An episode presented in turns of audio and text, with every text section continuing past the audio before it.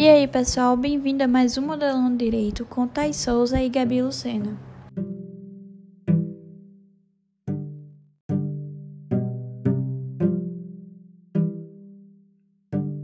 Hoje darei continuidade em relação à parte 3 dos direitos básicos do consumidor.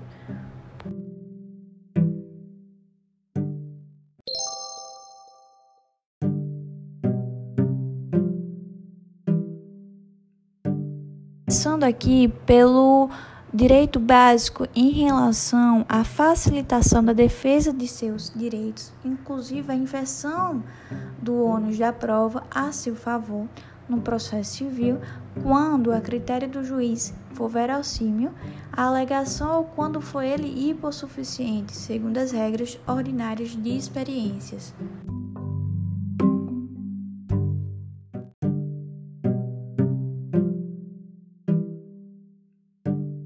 Esse direito básico ao qual falei agora em relação à hipossuficiência do consumidor. Todo consumidor ele é vulnerável, mas nem todo consumidor é hipossuficiente.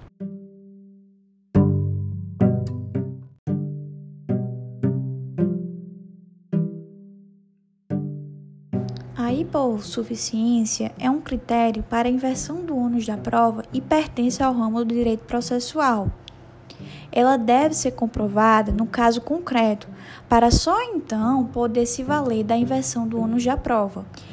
E o ônus da prova, ela pode ocorrer tanto de forma convencional como de forma judicial.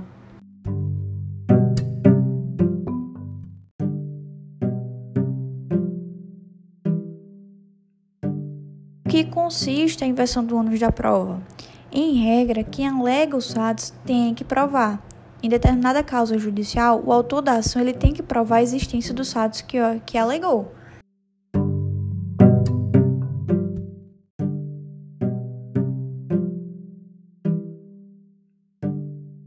E para ocorrer a inversão do ônus da prova, deve-se haver pelo menos dois requisitos. Um desses dois, né? é, ser a alegação realizada pelo autor ou quando ele for hipossuficiente.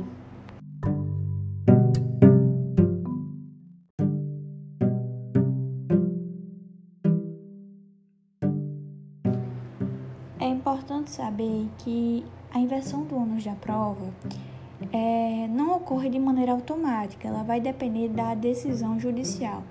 Existe a possibilidade de ocorrer de maneira automática quando houver a imposição legal, quando a própria lei prevê essa inversão de forma automática.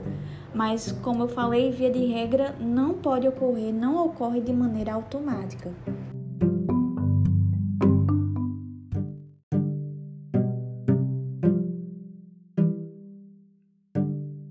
Então, assim, se verificar no momento em que o consumidor ele não tem como provar processualmente pelos seus próprios meios, poderá ele ou o próprio juiz de ofício é, determinar a inversão do ônus da prova. Por exemplo, imaginemos o caso em que o fornecedor ele não informa o número de protocolos das ligações, tampouco as gravações destas.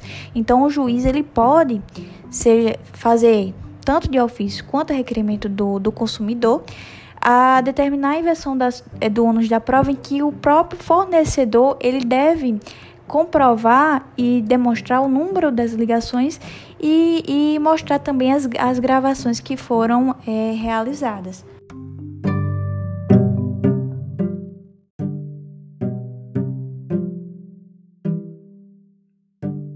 Como eu falei, todo consumidor é vulnerável, mas nem todo consumidor é hipossuficiente. Isso é muito importante ter isso em mente. É, automaticamente todo consumidor ele é vulnerável, certo? Então nesse caso que eu falei antes desse exemplo, se o próprio consumidor tivesse o protocolo das ligações, é, ele não e já era o suficiente para provar que ele tem o direito, por exemplo, da, de indenização, de, de, de ter algum tipo de indenização moral ou material, ou ambas, é, Nesse caso, ele não seria hipossuficiente, porque ele tinha como provar por, pelos seus próprios meios é, que ele tem direito a esse tipo, a essa indenização.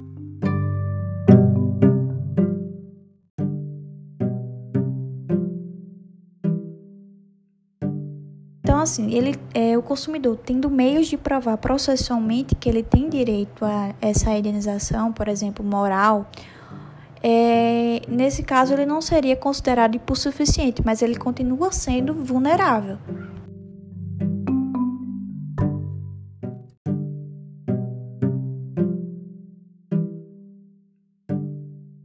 Com relação ao momento da realização da inversão do ônus da prova, o STJ afirmou seu entendimento que é, deve ocorrer até a fase de saneamento do processo, por se tratar de regra de instrução processual.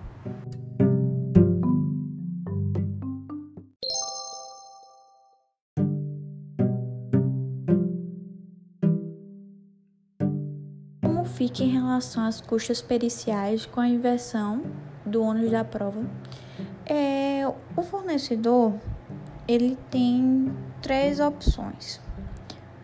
Uma delas é em relação a arcar com as custas periciais, ainda que não esteja obrigado, ou não arcar com as custas da perícia, porque ele não é obrigado a arcar, mas é, assumir as eventuais consequências da sua não realização, ou demonstrar que não é responsável por outro meio probatório admitido em direito,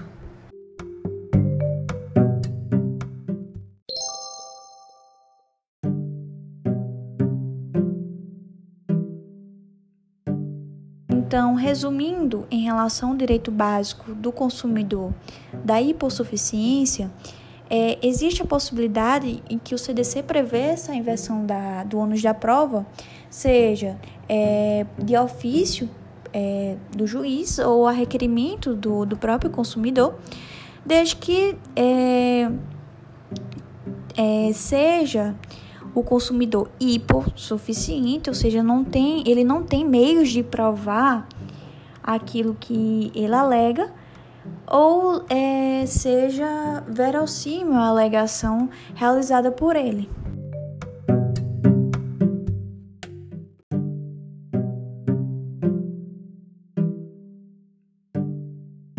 A verossimilhança, ela compreende-se a plausibilidade de verdade, ou seja, a probabilidade de serem verdadeiros os fatos narrados na inicial pelo consumidor.